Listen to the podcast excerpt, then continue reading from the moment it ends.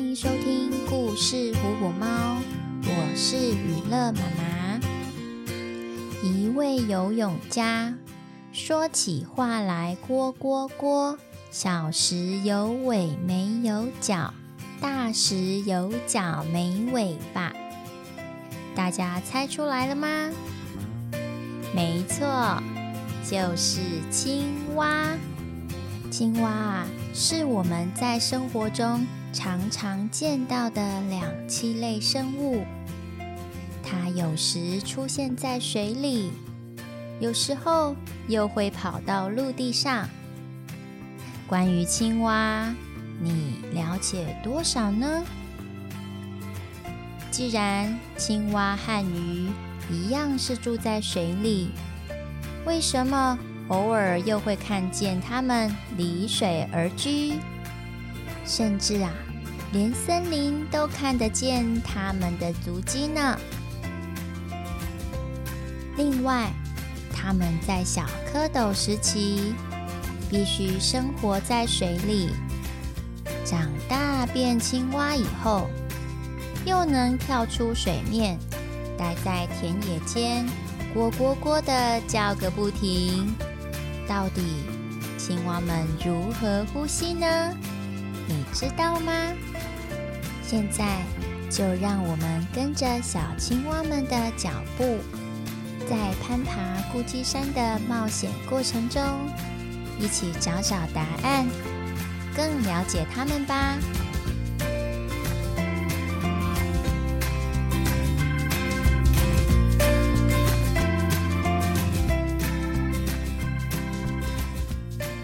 花椰菜村的旁边一座孤鸡山，山脚下有个碧草如茵的池塘，池边住着许多青蛙家族。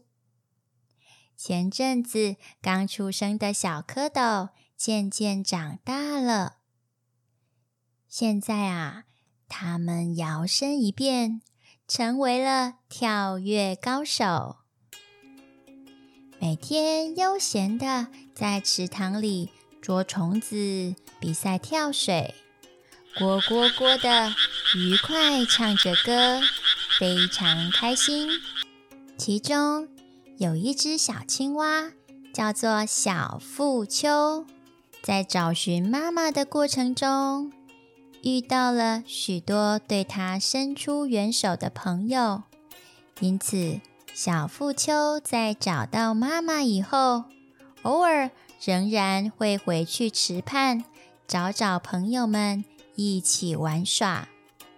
这群好朋友常常说着，外面的世界非常辽阔，充满了许多有趣的事物。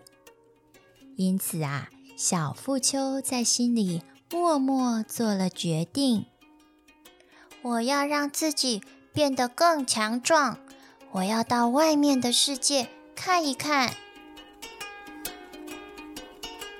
又是一个微风徐徐的夜晚，蛙群中的青蛙大哥赤虎躺卧在荷叶上，懒洋洋地说：“好无聊啊，每天的生活都一样。”不是游泳、跳水和唱歌，就是抓虫子。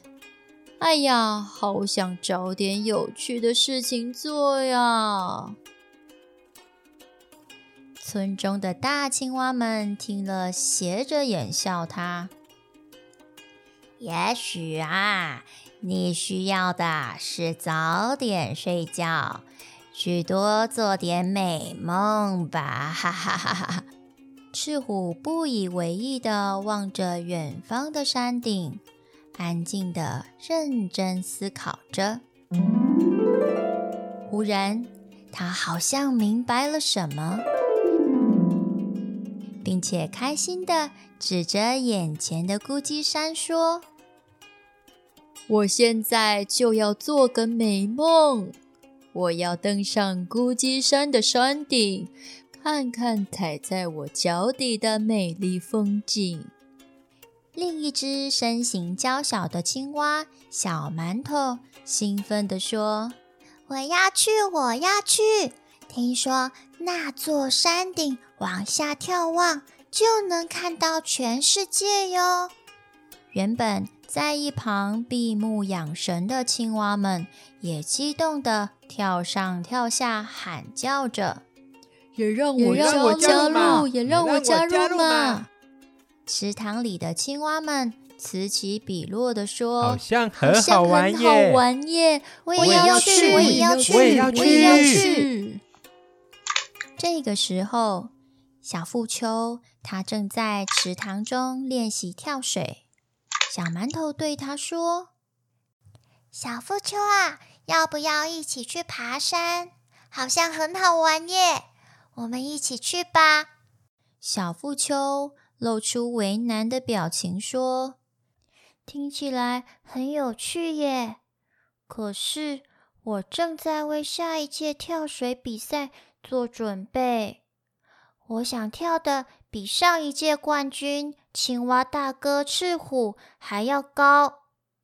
小馒头，这次你们去就好了，我得赶快去练习了。”被小富秋。拒绝的小馒头不放弃，接着说：“小富秋，如果你想赢得跳水冠军，就应该要把握这次爬山的旅程呀。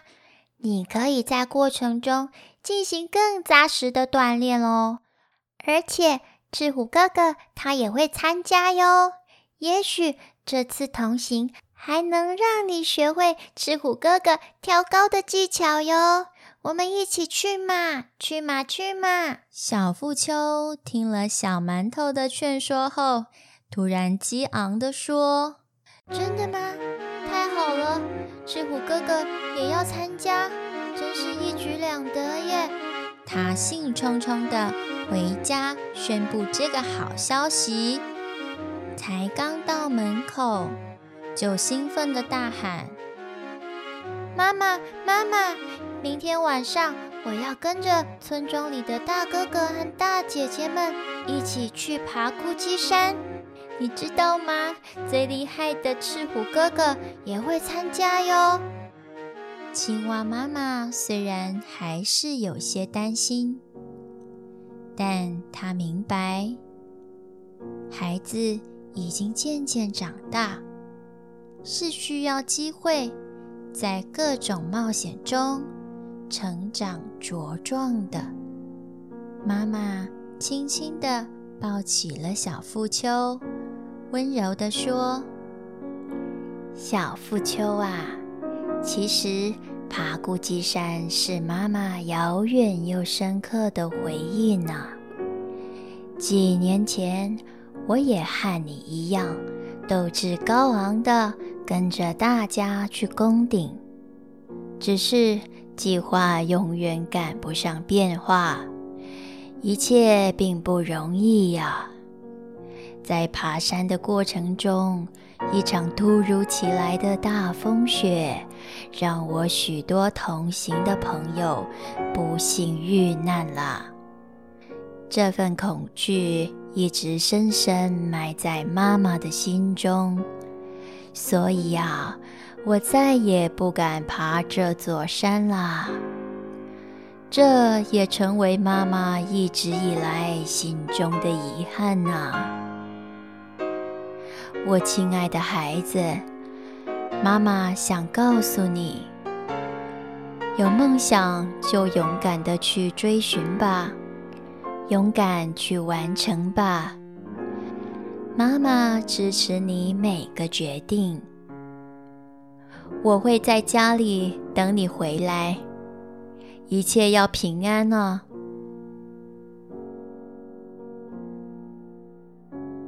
小富秋听了妈妈的话，感动的红了眼眶。谢谢妈妈对我的信任和支持，妈妈你放心。我已经向池畔的好友们学习了许多新的技能，也了解外面的世界是有多么的危险。长大以后的我，总是一直蹦蹦跳跳的，也已经练就了弹簧腿，有危险的时候就能跳往高处躲避。我向妈妈保证，我一定会尽快平安回来的。池塘众多青蛙对攀登孤鸡山顶的事议论纷纷。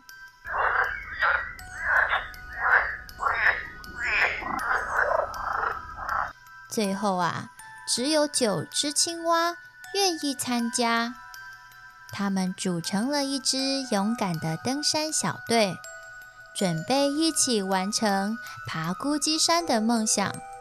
领队青蛙赤虎用他浑厚的声音说：“同伴们，夜深了，大家该回家休息了，可别忘记带齐登山的器具。”明天晚上，我们就在孤鸡山的山脚下集合，准备出发。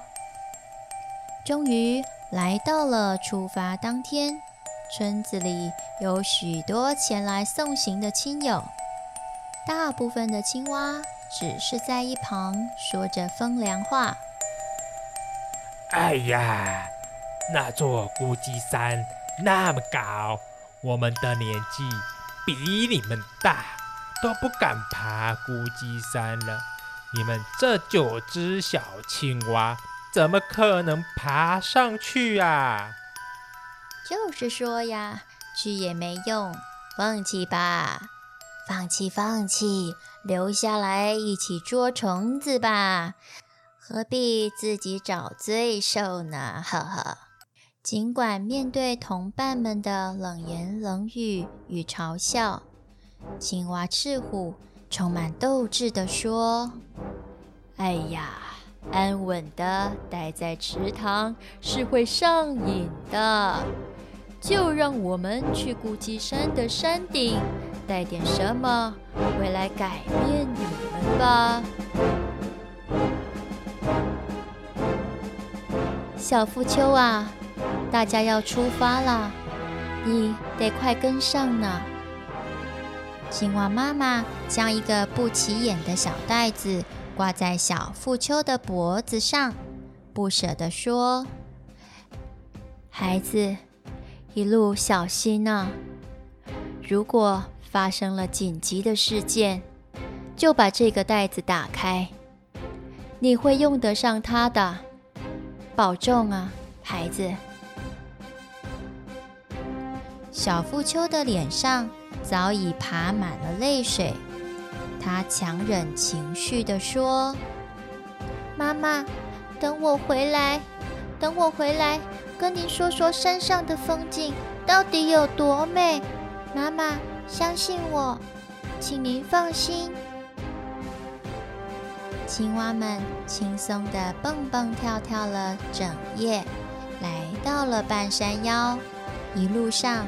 青蛙赤虎愉快地向每个团员交代着自己做足了哪些准备，并且向大家保证，一定会让大家平安抵达。途中，他们遇见了一群野猪。野猪们听到青蛙信心满满地说着爬孤鸡山的梦想之后，一只傲气十足的野猪淡淡地说：“什么呀？你们要爬到山顶？不可能！这绝对是不可能的。这座山很高的，靠着你们的短腿，哪有可能爬到山顶啊？”其中四只又累又饿的青蛙听到野猪这么说。马上附和：“是啊，是啊，光爬到半山腰就快去了我半条命啊！我的腿都快跳断了呀！虽然我们已经是用肺呼吸的成蛙啦，但是爬山啊，真的太辛苦啦！我已经累得连气都喘不过来了。”是啊，是啊，我们快回去吧。快走吧，我受够了，我要回家，好渴啊！青蛙赤虎说：“同伴们要对自己有信心，攻顶一定是没问题的。跟着我慢慢爬，慢慢跳。我们先跳到孤鸡山那条山腰小溪，喝点水吧。在那里休息一晚以后。”就会有足够的体力往上爬了，别担心。只是无论青蛙赤虎再怎么劝告与鼓励，意志不够坚定的他们，还是决定撤退了。剩下来的五只青蛙虽然非常疲累，却仍然选择跟随着青蛙赤虎。继续攻顶。青蛙赤虎说：“这段路并不轻松，前方还有更险峻的陡坡需要克服。但我们陪伴着对方，我们并不孤单啊！加油啊，各位！”他们彼此鼓励后，继续前进。好不容易进入了高海拔的冷杉树海，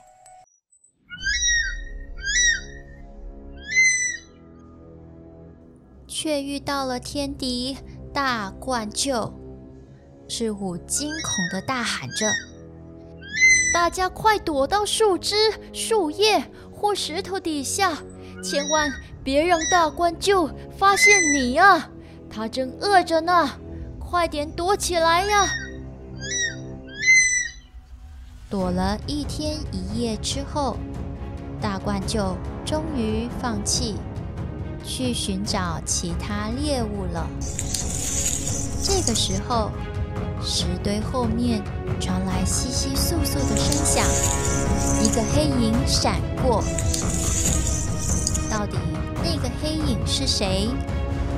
那些窸窸窣窣的声音又是谁发出的呢？青蛙赤虎带着登山队伍，究竟还会遭遇什么样的考验呢？他们能够顺利登上孤鸡山，完成梦想吗？在下一集的故事中，雨乐妈妈将继续告诉大家，接下来发生了什么事。谢谢你的陪伴与收听，我们在下次的故事里见喽。